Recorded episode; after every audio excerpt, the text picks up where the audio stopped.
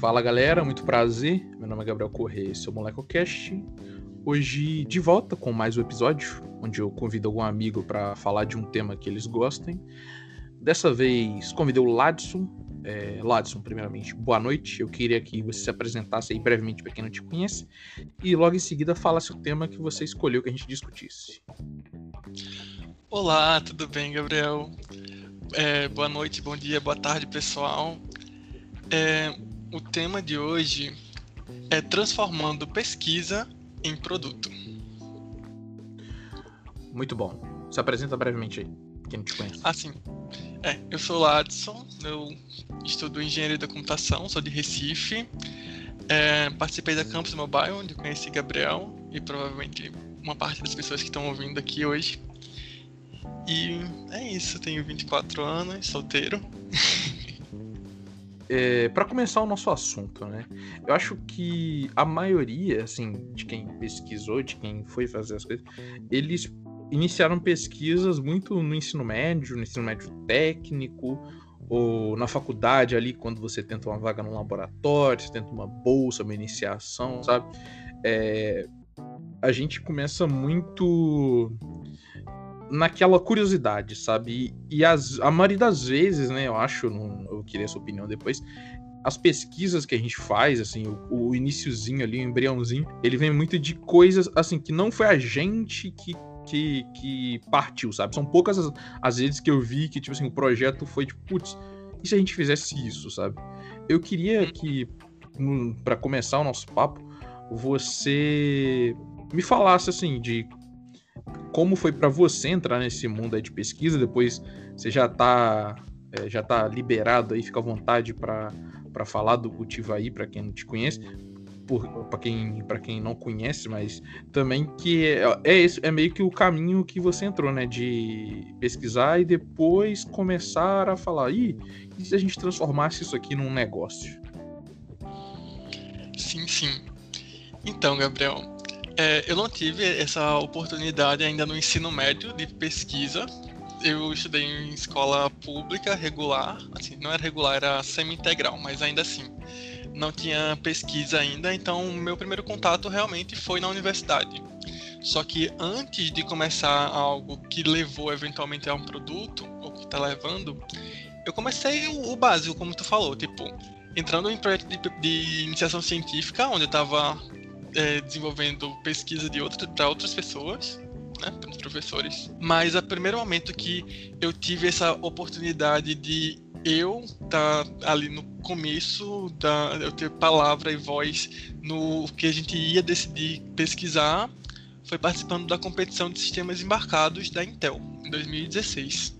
E ali a gente é, pesquisou bastante, tipo, fez toda aquela parte de pesquisa de mercado, entender o, é, o, o problema para depois surgir com uma solução foi na área de cidades inteligentes. A gente fez, ganhou eventualmente uma premiação na, na competição, mas a gente não seguiu é, à frente com aquele, com aquele projeto. Porque, até por, por opção da gente, ninguém estava muito animado em, em continuar aquele. E aí, em 2017, é, participando da competição de sistemas embarcados mais uma vez, só que agora não era mais é, pela Intel, foi pela pela SBESC, que era um simpósio. E a gente queria alguma coisa que ressonasse mais com a gente, sabe? Na área de internet das coisas, que era uma área que eu gostava bastante naquela época, ainda gosto. E é aí que surgiu o Cultivaí, através de a gente olhando lá de, entre os temas, qual dos temas que a gente achava mais interessante, a gente como equipe, né? Que era uma equipe de três pessoas, que era eu, Thiago e Mari. E a agricultura ressoou com a gente, sabe? Tipo, eu vindo do interior, Thiago também, todo mundo tinha família é, nessa área. E a gente também conhecia outras pessoas lá. E todo mundo achou que seria uma, uma, uma temática legal. Então começou bem ali, no formato para uma competição, uma competição de aproximadamente um semestre de duração, onde a gente começou a emergir bem nesse problema, na problemática de produção de alimentos para o, o, agrone, do agronegócio. E ele, a gente começou, é, começou a construir o, o nosso produto, a nossa pesquisa. É, percebeu que precisava ver alguns parâmetros no solo, que não existia o sensor comercial para fazer isso. Então, eventualmente, a gente teve que começar a criar o nosso próprio sensor, sabe? Fazendo pesquisa na área de sensores, que era uma coisa bem mais distante do que a competição estava abordando naquele momento. E foi bem legal, porque nesse momento foi que a gente começou a ficar bem imerso na parte de pesquisa em si. E quando acabou a competição, que na época a gente ficou em terceiro lugar na nacional, é, a gente decidiu que, que, que, era uma coisa que a gente gostava e que a gente queria continuar pesquisando aquilo e desenvolvendo aquele projeto. Então, eventualmente, a gente participou de outras competições, é, usou aquilo como iniciação científica também com a professora e até que chegou no momento que a gente ficou, já estava todo mundo se aproximando da, da graduação, da, da formatura, né? E a gente pensou, tá, o que, que a gente vai fazer? Porque a gente está arrastando isso como pesquisa, participando de competições, mas a gente realmente quer continuar com isso. Se sim, como é que a gente pode levar, dar o próximo passo? E aí o próximo passo surgiu até, começou na campus, que é pensar em como transformar aquilo que a gente estava levando como pesquisa em um projeto, um produto, uma coisa que a gente pudesse levar ao mercado. Naquela época ainda, tipo ano passado, é, ainda serviu como pesquisa para o TCC de Tiago, da equipe, e como o, o, projeto também, uma parte desse projeto, como o mestrado, o projeto de mestrado de Mariana. A gente tem trabalhado nisso. E agora a gente está tá em uma pré-incubação tentando transformar isso, que começou em uma competição, passou por todo um processo de pesquisa, para transformar isso agora em um produto. Cara, eu tava, né, pensando de como a gente passou por isso, no caso eu e os meninos. No meu caso, eu entrei já meio que no, no bonde. Então, tipo assim, o Ítalo já desenvolvia pesquisa, eu já tinha até visto a pesquisa apresentado com ele na Campus Party em 2017 e tal, mas sabia bem pouco. E aí, eu, quando eu entrei, eu já não tinha toda essa mentalidade assim. Eu fui pesquisar em outras áreas. Então, tipo assim, eu fiz pesquisa em é, antenas, sabe? Dentro da área de telecomunicações. Só que, tipo assim, a gente parou ali. E então, tipo assim, eu não tive essa continuação que vocês estão tendo agora e que eu, a gente teve e tal antes. É, só que eu paro para pensar que é o seguinte: para mim, foi um caminho meio assim é como se você tivesse saindo de um meio amador, por mais que a pesquisa seja. É porque assim, não queria falar amador, né? Porque ambos são bem profissionais, só que são coisas totalmente diferentes. Eu queria até que você já trouxesse o ponto que você estava falando enquanto a gente estava conversando offline, falando de como a pesquisa, ela é, sei lá, ela é algo muito mais robusto, sabe? E quando você vai nesse projeto de mudar para um produto, você vê que não, cara. Quando você escuta a palavra MVP a primeira vez, e você vai ver você vai achar, putz, eu tenho que estar tá tudo pronto e não sei o que lá e tal. E uma vez o moleque falou, não, que a gente vai pôr o site pra rodar e a gente vai fazer o hardware rodar. Eu falei, caralho, pôr o site pra. esperar pôr o site pra rodar. Era tipo assim, eles iam atrasar em dois meses e meio o MVP pra, tipo, tá tudo do jeitinho que eles queriam, sabe? E isso é uma coisa de pesquisa. Pesquisa você vai fazer, tipo assim, você tem que ter algumas, como diria o Thiago, sim, tem que ter alguns inputs que vão te pelo caminho para aí sim você chegar naquele ambiente que você quer para você efetuar aquilo de uma maneira é, que você achar melhor. Já no, no negócio são outras coisas, sabe? Eu queria que você falasse sobre isso. Uhum. Bem, é, só pegando esse gancho do que tu falou, é, esse negócio da gente pensar que ele é tudo perfeito, que, gente, que é característica da pesquisa, né? A gente quer ter o melhor resultado possível antes de pensar em publicar, ou antes de pensar em escrever uma patente. É, quando a gente estava na seletiva para o processo de incubação que está hoje na universidade, uma da, das, dos jurados lá deu esse feedback para gente, porque a gente estava meio assim, sabe, inseguros com o nosso sensor, porque ah a gente tem, tem tido um acerto de 70% é, dos dados que a gente tem testado. E a gente tava tipo, tá, 70% é uma coisa baixa. Aí o cara lá chegou e falou: Velho, é, será que 70% pode ser até é, baixo para academia, mas será que isso não é, não é suficiente para resolver o problema daquela pessoa que está sofrendo com, com a demora para fazer análise do solo? Será que esse 70% não já seria suficiente para ele tomar uma decisão? Então a gente começa a olhar de outra forma nesse momento. É, é bem isso mesmo que, tu, que a gente estava conversando mais cedo, porque quando eu comecei a trabalhar, né, hoje eu trabalho numa empresa, é, eu percebi que quando a gente está na academia, a gente quer fazer, resolver problemas difíceis, a gente quer fazer uma coisa bem completa, mas que tem muita gente ganhando dinheiro por aí fazendo coisa bem mais simples, bem mais simples mesmo. Eu digo isso porque eu trabalho um pouquinho às vezes com pré-venda, que é tipo, o cliente vem com um problema e a gente vai desenhar qual seria a solução, vende para o cliente, depois, é, quando o cliente ok, que vai construir. E são, em geral, são coisas que são até simples de a gente resolver, sabe? São problemas bem mais triviais e que se resolve, se ganha bastante dinheiro fazendo, resolvendo problemas triviais, que são sim problemas relevantes para aquele cliente. E tá tudo certo, ele paga e todo mundo fica feliz. Enquanto na academia a gente só tenta pegar coisas difíceis, coisas que estão no estado da arte. Por exemplo, a gente mesmo fazendo um produto difícil, não tem ninguém no mercado que faça ainda aquele tipo de sensor que você só espeta no solo e você já vê, já tem a leitura daquele parâmetro. E tá, isso é uma coisa difícil, tem dado bastante, tem dado bastante trabalho para desenvolver aquilo. E aí eu chego no trabalho e tipo, faz um crude aqui. É tipo, só um, uma coisa simples, resolveu, tá tudo feliz.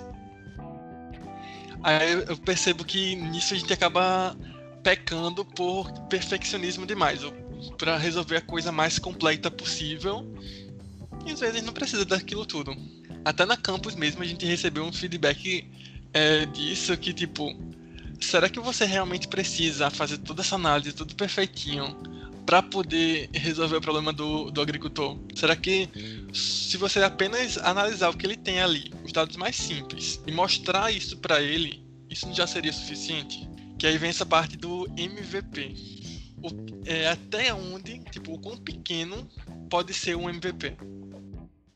Porque a gente às vezes quer entregar uma, o core do produto da gente, o core do que a gente pensou que seria necessário, só que às vezes uma coisa bem menor que aquilo já resolve um problema e já é suficiente para você começar a faturar em cima daquilo.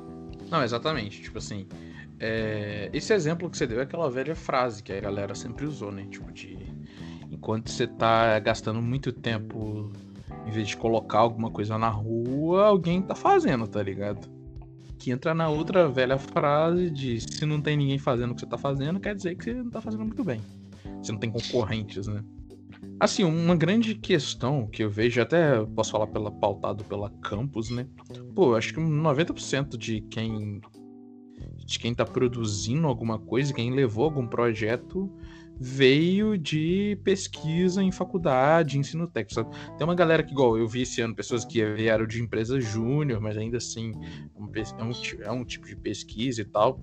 Isso mostra bem, tipo assim, a cultura que a gente tem de é, iniciar as discussões dentro da faculdade, e aí isso tende a virar, como você disse no exemplo, seus amigos, tende a virar é, TCC de um, mestrado de outro, e ao mesmo tempo a gente tenta crescer fora do ambiente acadêmico, sabe? Tenta. Porque assim, eu, eu vejo como um pouco complicado a relação de é, criar uma empresa e faculdade, sabe? Eu não sei se a sua faculdade é assim, a minha faculdade tem um, um lugar onde, tipo assim, um centro de tecnologia, que é o CRIT, tal, então ele tenta, ele tem ali é, ferramentas para ajudar, é, então ele te ajuda a fazer, sei lá, se você precisar abrir empresa, se você precisar registrar uma patente, aí só que ele cobra comissão tal tem essas coisas, só que ao mesmo tempo eu ainda acho que é meio descolado, sabe? Quando qualquer pessoa fala assim, ah, vou abrir uma empresa, ela até pensa em chamar algumas pessoas da faculdade, mas ela tenta fazer isso separado da faculdade, que é uma coisa que eu não que eu vi de, de fora, sabe? Fora eu achei diferente. É, quando a gente viajou, eu vi muito, assim, tipo assim, a faculdade se orgulha muito de, ah, tal, tal empresa saiu daqui, sabe? E ela também fez movimentação para isso, sabe? É, se sentiu assim, quando vocês começaram esse processo, vocês falaram, tipo, e se a gente tentasse fazer isso aqui dar certo? Vocês tiveram alguma. A faculdade de vocês, né, apoiou em alguma coisa, vocês tiveram que, que buscar ferramentas fora, né? Porque vocês fizeram pré-incubação, né? Se eu não me engano. Isso. Então, desde o início a gente teve bastante apoio da universidade. Tipo, a parte da nossa professora, né, professora Edna, ela tava sempre, ela sempre ia atrás. E embora não tenha uma coisa muito bem estruturada sobre como ajudar é, os alunos que querem empreender, está começando a se estruturar agora. Desde sempre, o Centro de Informática na UFPE tem ajudado a gente, sabe? Quando a gente estava participando ainda das competições de sistemas embarcados, de outras competições também, todo o material que a gente precisou, a universidade custeou. É, e a gente percebia que outras universidades, projetos de outras universidades na competição, o pessoal tinha que bancar do próprio bolso. E eu achava isso muito triste, porque a gente viajava, tipo, a, competição foi em Curitiba. E o centro de informática, além de pagar os equipamentos que a gente precisou utilizar e tudo mais, também pagou a viagem custeou a viagem pra, pra todo mundo que, que passou. Pô, é uma mãe para vocês, então. É, bastante. E aí, pelo, pelo regimento da universidade como um todo, quando você gera patente e outras coisas ali dentro da universidade, tem aquela parte da porcentagem, né? 33% para a universidade, 33% para o centro e os outros 33% fica para o autor mas que em geral a universidade, tanto a universidade quanto o centro acabam cedendo de volta para o autor, eventualmente. Aí tem isso e agora está tendo a, a pré-incubação, que é pré-incubação e incubação, que é para tentar juntar o pessoal, tipo, a, é, ajudar dar toda a mentoria e todo o suporte para que o pessoal consiga é, seguir em frente. Mas antes disso, é, não era dentro da universidade, mas tinha uma parceria da universidade com o Porto Digital. O Porto Digital é meio que o hub de, de empreendedorismo e tecnologia aqui de Recife. E aí teve o Mind the Beast, que era um, era um projeto de fomento de, de empreendedorismo, que ajudava a, as startups no processo de pré-incubação, justamente passando por todo aquele treinamento, que é o que a gente até teve um pouco na, na campus de é, fazer canvas, pesquisar melhor os concorrentes, desenhar roadmap, desenhar tudo. Que eu participei disso também, eventualmente, um, um tempo antes. E eles já levavam a gente para isso, para no final levar para as incubações que tem em Recife, que tem algumas empresas e tem a do próprio, do próprio Porto Digital. Cara, seguindo no nosso papo, né, assim, é, eu queria que você falasse para quem está te escutando, assim, primeiro, quais têm sido aí os maiores aprendizados que você tem tido nesse processo e também, principalmente, quais têm sido os maiores desafios que você tem passado, sabe? Então, de aprendizado, definitivamente a forma de pensar e a forma de perceber que dá para ser grande é, é, a coisa que eu mais tenho aprendido, porque desde o, desde o meu primeiro dia de aula, literalmente do primeiro dia de aula na universidade, é, eu tive aula com o professor Cristiano, que ele, ele que encabeça mais essa parte de empreendedorismo lá no Centro de Informática. E ele já falava sobre a Inloco. Não sei se você já ouviu falar. A Inloco Media, que é, recentemente foi adquirida pelo Magalu, eles foram uma startup que começou na universidade, que é super famosa, pra, pelo menos em Recife, que começou na universidade, na disciplina que a gente tem chamada Projetão, que é uma disciplina para empreendedorismo, que é obrigatória para todos os cursos para todos os cursos de tecnologia, pelo menos. É, e eles começaram lá desenvolvendo um produto para localização indoor. Isso há um tempo atrás, tipo em 2010. E em 2014 foi quando eles começaram a dar retorno. E o professor falava sobre, com muito orgulho, sobre como na disciplina dele começou esse, esse projeto que eventualmente é, se tornou uma empresa é, milionária tem sido bem grande, foi vendido recentemente para o Magazine Luiza e fez uma outra uma outra vertente disso nos Estados Unidos. Mas enfim, desde sempre teve esse esse orgulho para falar das, da, das coisas da universidade. Eu me perdi no que a gente estava falando. tua pergunta inicial. Tranquilo. É, eu te perguntei para pedir você falar dos principais aprendizados e desafios. Então, sobre essa história que eu acabei de contar, obrigado, é, most me mostrou bastante que é possível sim ser grande. Tem gente que saiu dali do mesmo lugar que a gente estava e que também conseguiu ser bem grande. E por que não nós? E a universidade sempre nos ajudou a isso. E nessa jornada de empreendedor, eu sempre fico tipo, caramba, dá pra, dá pra fazer melhor. Eu começo a enxergar as oportunidades em todo canto, sabe? Tipo, qualquer coisa que. Qualquer lugar que eu tô, eu meio que vou fazendo entrevista de problema com as pessoas. Eu saio tentando entender o, o que motiva as pessoas a fazer o que elas fazem, ou então quais problemas elas têm. Acabou que meio que eu internalizei esse tipo de, de pensamento. É, sobre as dificuldades meu amigo, todo esse processo é uma coisa muito trabalhosa. Então você tem que realmente querer. E uma das maiores dificuldades que eu tenho enfrentado recentemente não é bem uma dificuldade, é tipo um modo privilegiado um é ter que fazer as escolhas. Porque a gente estava tendo uma mentoria é, semana passada com o pessoal da pré-incubação e eu tenho um emprego assim como as outras pessoas da, da minha equipe também têm emprego e a gente está tentando empreender. O detalhe é, o emprego está indo bem por conta das, até por conta das habilidades que a gente desenvolveu na startup. E a startup está tendo uma visibilidade legal, né? a gente está fazendo um negócio bom, mas que para ela realmente deslanchar, né, para ir bem agora, para começar a crescer, a gente tem que fazer uma escolha porque ambos estão indo bem, mas um só vai crescer se o outro começar a diminuir. Aí eu acho que isso é uma das maiores dificuldades, porque não é a primeira vez que eu tenho que fazer esse tipo de, de escolha, desde que eu comecei a pensar em empreender.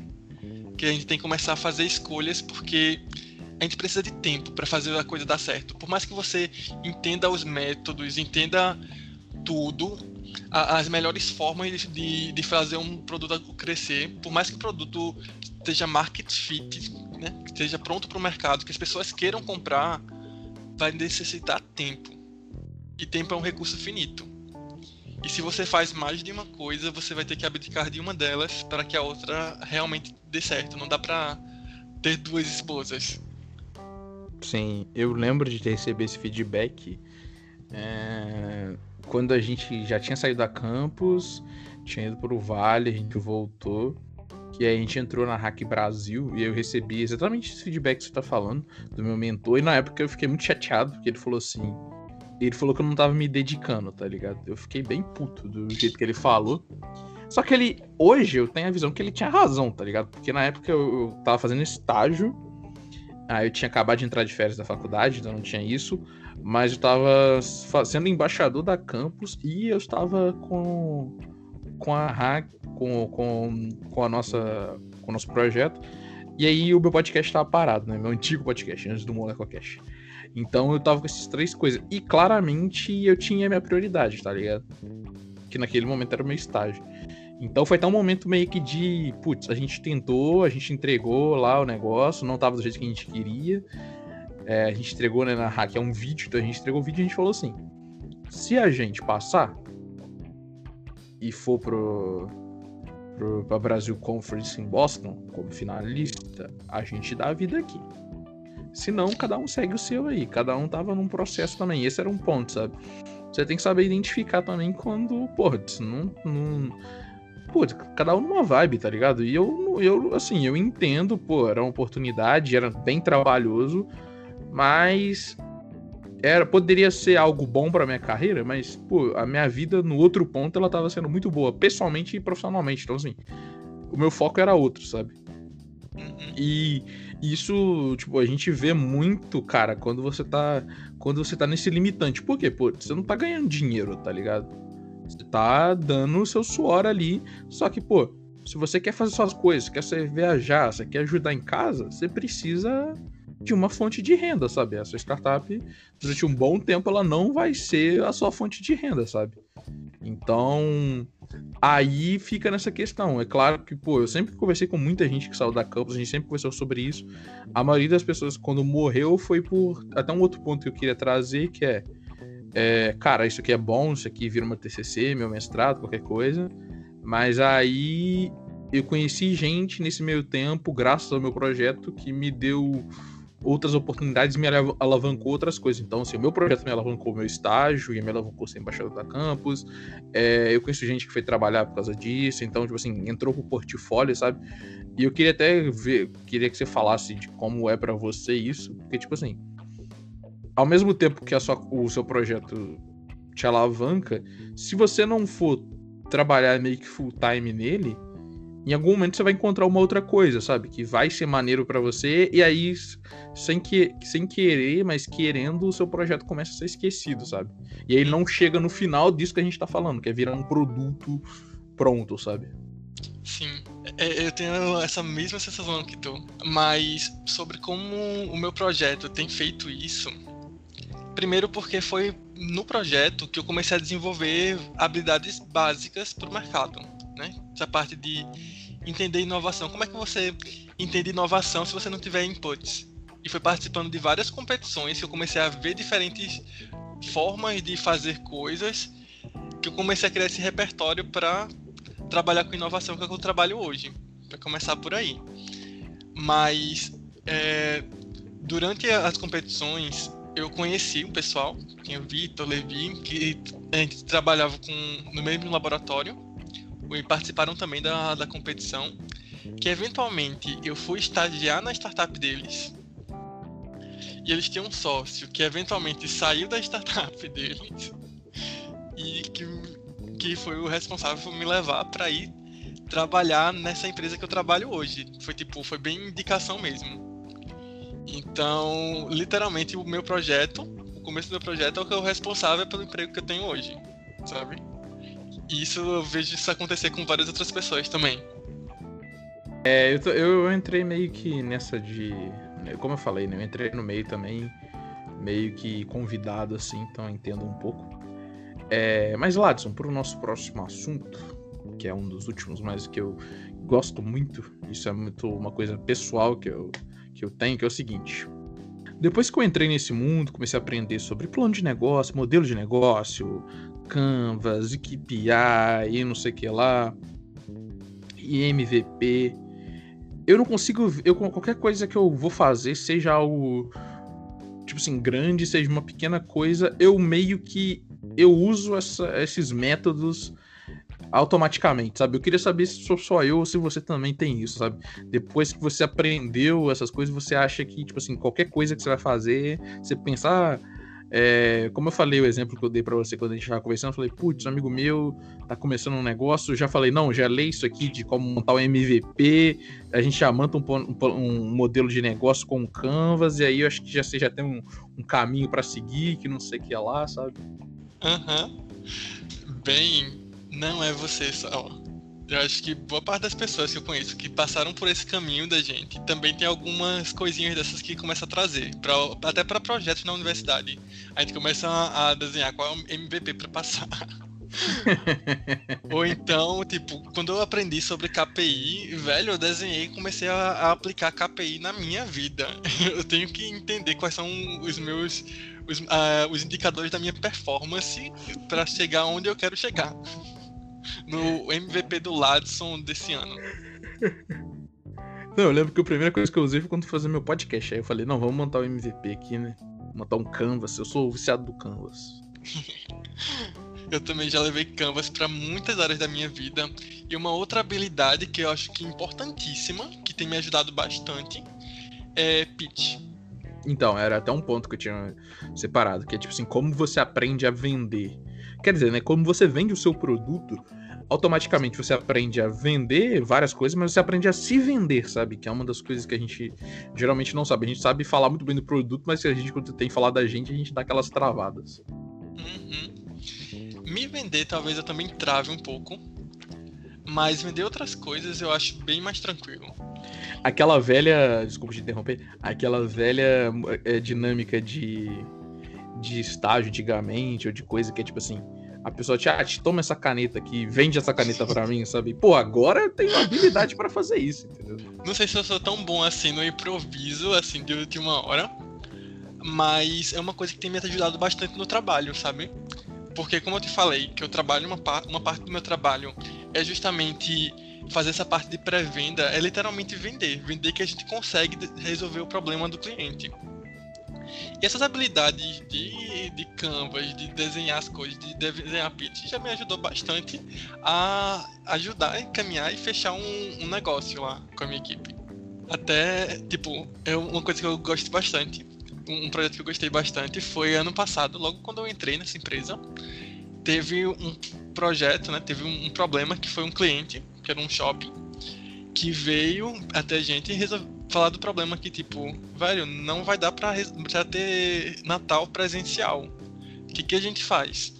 Então, o meu primeiro processo foi bem estilo é, procurar qual o MVP que, que a gente poderia fazer para resolver esse negócio. Na verdade, a gente foi, foi primeiro procurar o, mais sobre o problema, é, ver os concorrentes, quem é que estava tentando solucionar o Natal, como é que foi solucionado nos anos anteriores de alguma forma mais virtual, né? Já que não poderia ter o Natal físico. E aí eu desenhei vários cenários a partir disso.